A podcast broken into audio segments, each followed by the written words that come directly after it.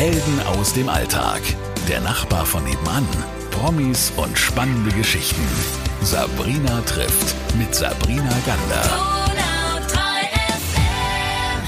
Bei mir ist heute Samuel Rettig. Und erstmal schön, dass du da bist. Ja, guten Tag, hallo. Ich habe dich vorhin gefragt, wie alt du bist. 22. Genau. Ganz schön jung. Ich bin auch immer wieder überrascht. ähm, und immer wenn ihr wieder, wenn ich es erzähle, bin ich selber, hm, stimmt eigentlich ziemlich jung, aber irgendwie so reingerutscht. Ähm, und jetzt ist es so. Wer deinen Namen noch nicht so im Kopf hat oder, oder denkt, Mensch, woher kenne ich den denn?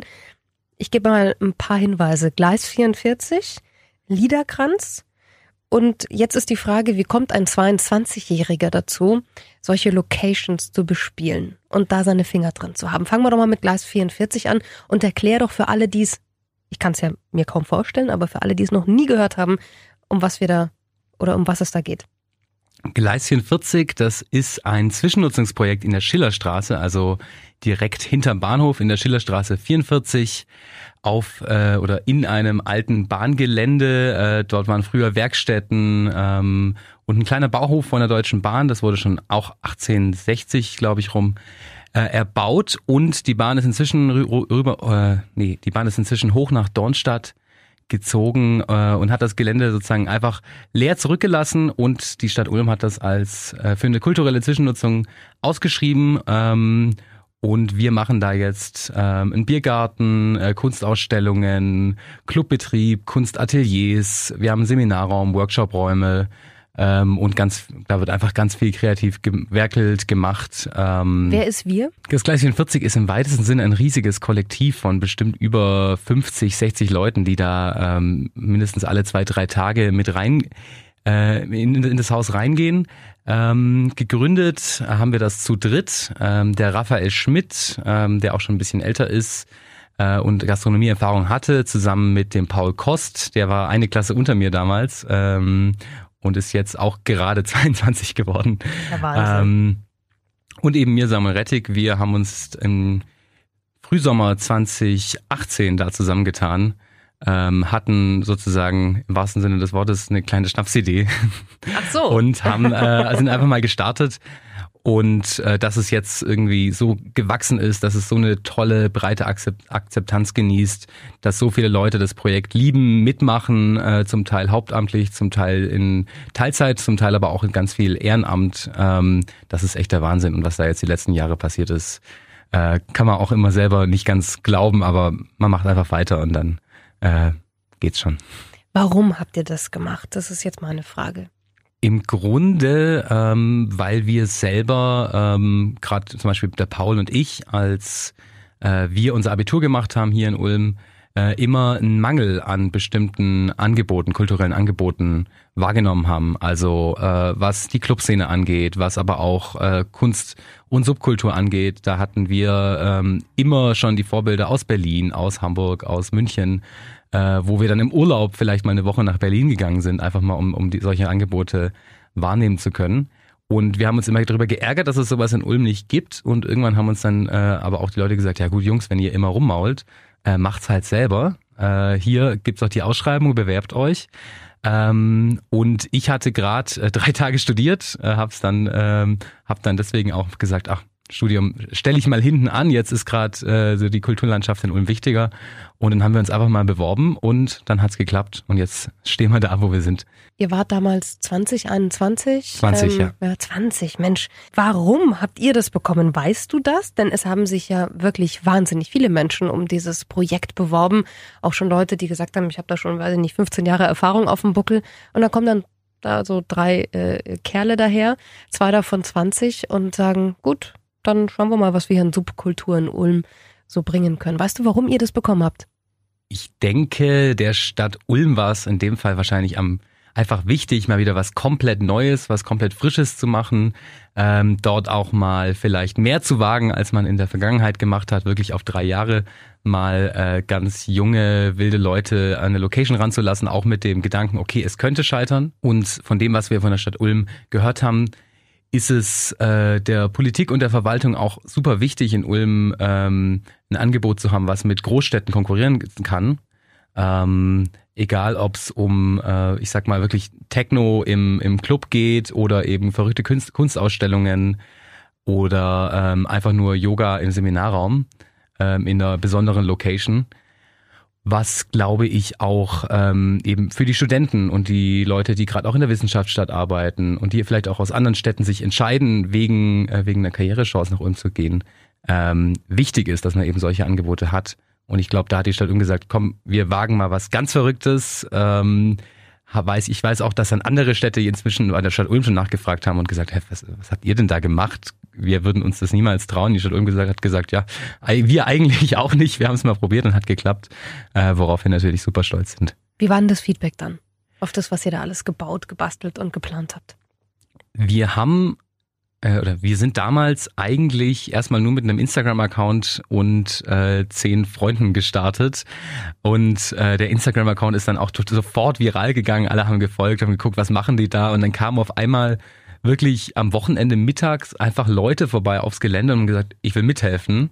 Ähm, und so war dann eigentlich sofort eine, eine eigene Community da und eine eigene Community geboren und so viele Leute, die genau das gleiche ähm, vermisst haben in der Ulmer Kulturlandschaft, haben sofort gesagt, okay, hey, ich nehme jetzt zwei Wochen Urlaub und helfe euch, dieses Ding aufzubauen, damit wow. ich die nächsten Jahre ähm, zu euch gehen kann, was natürlich der absolute Wahnsinn war. Ich glaube, das, das passiert fast niemanden, dass, dass jemand wirklich seinen Urlaub für, für einen opfert. Und dann hatten wir tatsächlich von Anfang an eigentlich einen totalen Hype, einfach äh, zum Teil eben äh, von jungen Erwachsenen, äh, von den Schülern, die sich darauf gefreut haben, ähm, jetzt bald irgendwie da, da die Angebote nutzen zu können. Ganz viel natürlich auch von den Unis und Hochschulen, äh, gerade die Universität Ulm und die Hochschule Neu-Ulm, da sind sofort auch die Studentenvertretungen auf uns zugekommen und gesagt, okay, lass uns gemeinsam Projekte machen, lass uns gemeinsam Veranstaltungen machen. Mit dem Uster e.V. Äh, von der Hochschule Ulm haben wir dann sofort eine Projektwerkstatt für Studenten eingerichtet. Und dann war das irgendwie eigentlich eher, kann man sagen, ein Selbstläufer. Was macht denn Gleis 44 jetzt aus als Location, als Ort? Ich denke, bei uns ist das Wichtigste, dass wir den Leuten unglaublich viel Freiheit lassen. Ähm, eigentlich nur schauen, dass wir so ein bisschen die Gegebenheiten ähm, zum, zum Austausch äh, und zum Machen irgendwie festsetzen, ähm, auch den Leuten sagen, hey, macht einfach mal und wir gucken, was dabei rauskommt. Und dadurch entstehen, glaube ich, wahnsinnige Synergieeffekte und Netzwerkeffekte, die dazu führen, dass die Location inzwischen echt einzigartig ist, dass man da einen ganz eigenen Look hat, auch künstlerisch inzwischen ähm, zum Beispiel monatlich Meetings hat mit allen Künstlern im Haus, die am Haus werkeln und sagt, okay, wo wollen wir die nächsten Monate mit dem Haus hin. Den, äh, die, das ganze Haus ist inzwischen eine Ausstellung und eben die Atmosphäre äh, ist einfach einfach cool, weil jeder kann kommen und sagen, okay, ich mache mit, ich will was machen und wer dann wirklich ernsthaft was machen will, der äh, hat auch die Chance dazu. Du bist ähm, mit deinen Kumpels und Freunden mittlerweile bekannt durch das, äh, ja, wie soll ich sagen, das Kunstareal, äh, ein Ort der Subkultur, Gleis 44. Jetzt bist du erst 22, hast es mit 20 übernommen. Was hat es mit dir gemacht? Hat dich das jetzt schneller erwachsen werden lassen oder hast du gemerkt, hey, meine Pläne für die Zukunft haben sich irgendwie komplett geändert, weil ich glaube, ich will doch was anderes machen? Ganz klar, ja. Also ähm, natürlich, wir sind da im wahrsten Sinne des Wortes reingestolpert, ähm, haben einfach mal gemacht, alles auf uns zukommen lassen. Ich würde auch behaupten, wir hatten am Anfang ein bisschen Welpenschutz. Mhm. Ähm, vielleicht, wenn man mal was vermasselt hat, dann haben auch alle immer gesagt, na gut, die, die jungen Hüpfer, jetzt geben wir ihnen nochmal eine Chance, klar, ähm, die sich jetzt vielleicht andere nicht ganz so hätten leisten können. Ähm, und natürlich, dann auf einmal hat man äh, zehn Angestellte und ein Jahr später hat man schon zwei Azubis und noch einen Festangestellten und inzwischen jetzt zur Zeit mit den zwei Projekten Gleis 44 und Liederkranz ähm, haben wir über 30 Mitarbeiter, um die man sich kümmern muss, mit denen man zusammen äh, Konzepte erarbeiten muss und irgendwie äh, weiterkommen muss und dann eben noch die ganzen Ehrenamtlichen. Ähm, das heißt, in allen Bereichen eigentlich, die man sich vorstellen kann. Also bei mir von, äh, dass ich, dass ich Plakate designe, äh, mit eben ganz vielen Menschen umgehen muss, ähm, mit denen zusammen gestalten will und natürlich auch, ähm, was einfach generelle Arbeiten angeht. Äh, wir haben gerade eigentlich seit seit zwei Jahren durchgängig eine 60, 70 Stunden Woche, die wir in das Projekt reinstecken. Wow. Ähm, hat man natürlich ganz, ganz viel lernen müssen, aber auch dürfen und äh, ich kann es nicht missen. Hat das jetzt seine Richtung verändert? Also sagst du, ich möchte eher so in dieser Event-Location-Branche bleiben oder kommt es noch irgendwie ein Studium, wo du sagst, na, vielleicht werde ich noch. Ja, das mit dem Studium, das ist eigentlich bei mir immer noch jedes Jahr auf der Liste. Naja, nächstes Jahr könnte ich es ja nebenher machen und so und dann kommt immer noch eine neue Idee und ein neues Projekt und dann, ah gut, das ist jetzt eigentlich wichtiger, nochmal irgendwie ähm, dieses Großprojekt im, äh, hier im, in der Ulmer Kulturlandschaft anzugehen. Ähm, ich wollte schon immer in Richtung Kultur, Medien, Journalismus gehen. Ähm, und was ich gar nicht so auf dem Schirm hatte, in Gleis 44 haben wir natürlich auch einfach viel Gastronomie, die ganz viel vom, vom Arbeitsalltag, ähm, äh, Zeit im Arbeits, äh, die ganz viel Zeit im Arbeitsalltag einnimmt. Ähm, wie schön das eigentlich ist, abseits von einem ganz normalen Bürojob, ähm, zum Beispiel im Biergarten zu arbeiten. Dort muss man ja umbauen, da muss man sich um Pflanzen kümmern, da muss man sich eben um die Zapfanlage kümmern. Ähm, da geht's auch drum, Lichter zu installieren und sich irgendwie schöne Dekokonzepte aus, auszudenken. Jetzt arbeiten wir gerade ganz viel im Küchenbereich. Und äh, das will ich eigentlich gar nicht mehr missen. Von daher will ich eigentlich unbedingt in der Kultur- und Eventbranche bleiben, mhm. weil es da eben diese Mischung aus einem klassischen Büro- und Kreativjob zu, ähm, ich springe auch einfach mal zwölf Stunden auf einem Gelände rum, ähm, guck irgendwie, dass alles läuft, werkel nebenher noch äh, und drehe noch ein paar Glühbirnen rein. Jetzt bist du 22, das würde ja eigentlich reichen, ne? Du hast schon gesagt, jetzt habt ihr nicht nur Mitarbeiter, sondern Azubis und äh, das musste man ja auch alles auf die Beine stellen. Jetzt hast du aber auch noch beim Liederkranz die Finger drin. Wie kam denn das zustande? Wir bewegen uns jetzt in der Friedrichsau. Ich habe gehört, einer der ältesten Biergarten überhaupt in der Region. Wie kamst du dahin oder der zu dir oder zu euch? Also die Vorgeschichte ist eigentlich super lang. Es hat schon im Oktober angefangen. Äh, da haben wir ein bisschen die Planung für 2020 gemacht, noch irgendwie ohne Corona oder irgendwas im Kopf. Und ähm, das Einzigste, was wir im Gleis 44 nicht machen können und worauf wir eigentlich noch total Lust haben, äh, sind große Open-Air-Veranstaltungen. Ähm, also von Tanzveranstaltungen über zum Beispiel Reggae-Ska-Konzerte oder eben auch einfach mal ähm, Freilichttheater, solche Sachen können wir alles im Gleis 44 nicht machen, weil wir natürlich mitten in der Stadt sind, natürlich auch Einwohner haben äh, Anwohner haben, was ja ganz klar ist, dass man da äh, dann nicht vielleicht noch ähm, bis spät in den Abend irgendwie ein Konzert stattfinden lassen kann. Und deshalb hatten wir ähm, im Blick auf den Juli 2020 eigentlich nur eine Spielzeit von zwei Wochen geplant, rund ums Schwörwochenende. Da wollten wir Schüttel deinen Speck, äh, das ist eine Reihe, die kennt man aus dem Roxy, ähm, zum Beispiel am Schwörmontag machen, um da einen alternativen Schwörmontag in der Au ein bisschen entspannter abseits von der Stadt anzubieten. Wir hatten Jazzkonzerte geplant, ein Klassikkonzert, einen Techno-Rave, einen großen Flohmarkt um in der ganzen Friedrichsau. Und ähm, als dann die Nachricht kam, okay, Corona, alles schließt, haben wir das erstmal alles abgeblasen gehabt, aber hatten natürlich noch die ganzen Pläne in der Schublade, wie wir die Location bespielen wollen, hatten schon die Kontakte, hatten auch schon einen großen Plan, wie wir das ganze Gelände vor den zwei Wochen kernsanieren wollten. Mhm.